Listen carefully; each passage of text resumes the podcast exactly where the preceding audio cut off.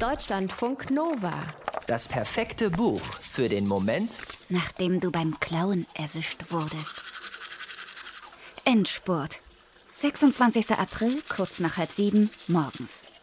Beverly Kaczmarek putzt sich die Zähne, bis es blutet. Im Spiegel überprüft sie ihre Augenfarbe und fühlt sich dabei glücklicherweise nur ganz kurz an den verquollenen Gesichtsausdruck von Napoleon erinnert, Sie hatte die Nacht mit ihm verbracht, im Bett, im Krieg und im Suff. Das hatte sich sehr echt angefühlt. Natürlich war es trotzdem nur ein schlechter Traum. Beverly steigt in die Wanne. Während sie im heißen Wasser liegt, überdenkt sie die Liste an Dingen, die noch zu erledigen sind, bevor sie ihr neues Leben beginnen kann. Darunter den Strom abmelden, die Wohnung anzünden, was ihren Nachbarn gegenüber vielleicht nicht ganz fair wäre. Schließlich hatten die mit ihrem alten Leben wenig zu tun. Außer dass sich Beverly hin und wieder ein paar Einrichtungsgegenstände und Nahrungsmittel bei ihnen geleast hat. Weiterhin würde sie sich die Haare schneiden lassen, die passenden Klamotten für morgen rauslegen, ihren Wecker auf halb vier stellen und warten. Als sich Beverly um halb acht an den Küchentisch setzt, steht ihre Liste was machen eigentlich andere freiberufliche Diebinnen morgens um diese Zeit? Dann kommen drei SMS auf ihrem Handy an. Sie sind von ihren Brüdern Eve und Billy Kaczmarek und sie sind wie immer nicht freundlich. Die beiden haben ihrer kleinen Schwester ein Gedicht gewidmet. Es geht so. Von den Bullen gefasst, im Müllschlucker vom Knast, von allen gehasst, sitzt Beverly und weint. PS, du bist scheiße. Pah. Wer ist hier scheiße? Trägt sie vielleicht kirschrote Adidas Satin Trainingsanzüge? Ist sie eine billige Kopie von ihrem Vater, von ihrem Großvater und von allen Herren der Kaczmarek-Schöpfung zusammen? Na? Eben. Okay, Beverlys letzter Raub war ein Desaster, ja. Sie hat zwei gar nicht mal so hübsche Wedgwood-Vasen aus dem Potsdamer Marmorpalais entwendet und auf der Flucht eine davon fallen gelassen. Ungünstig für alle Beteiligten. Sie hatte nicht gewusst, wem die Vasen gehören, nämlich dem Nachtclubbesitzer, Maulwurfzüchter und Käferfreund Boy Maximov. Der ist jetzt richtig sauer auf Beverly und hat ein Kopfgeld auf sie ausgeschrieben. Das weiß Beverly allerdings noch nicht.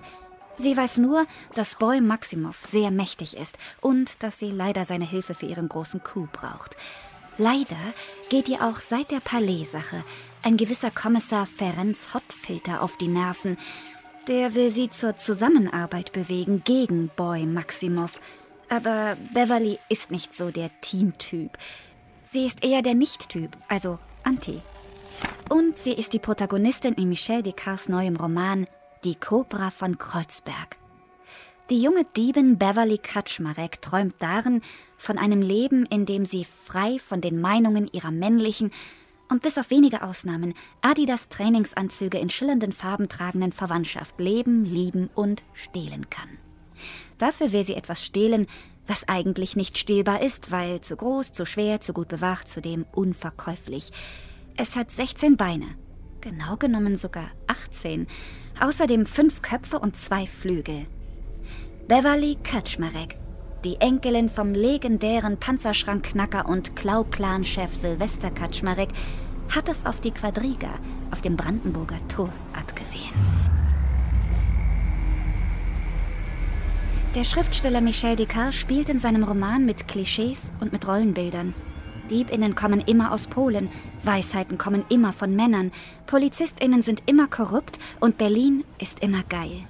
In sehr lustigen und perfekt konstruierten Monologen reiht Descartes Stammtischparolen, Suffparanoia und Erklärungsversuche für schlechtes Wetter nahtlos aneinander.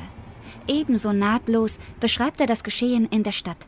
Da geht es kameragleich von einer Tiefgarage in einen Park, über Baumkronen hinweg, von einem Hoteldach in das zwei Etagen tiefer liegende Hotelzimmer.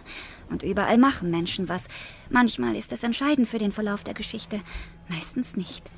Und immer ist irgendwo in Berlin eine Krise. Und immer dreht sich die Welt weiter. Und immer machen TouristInnen Selfies vorm Brandenburger Tor.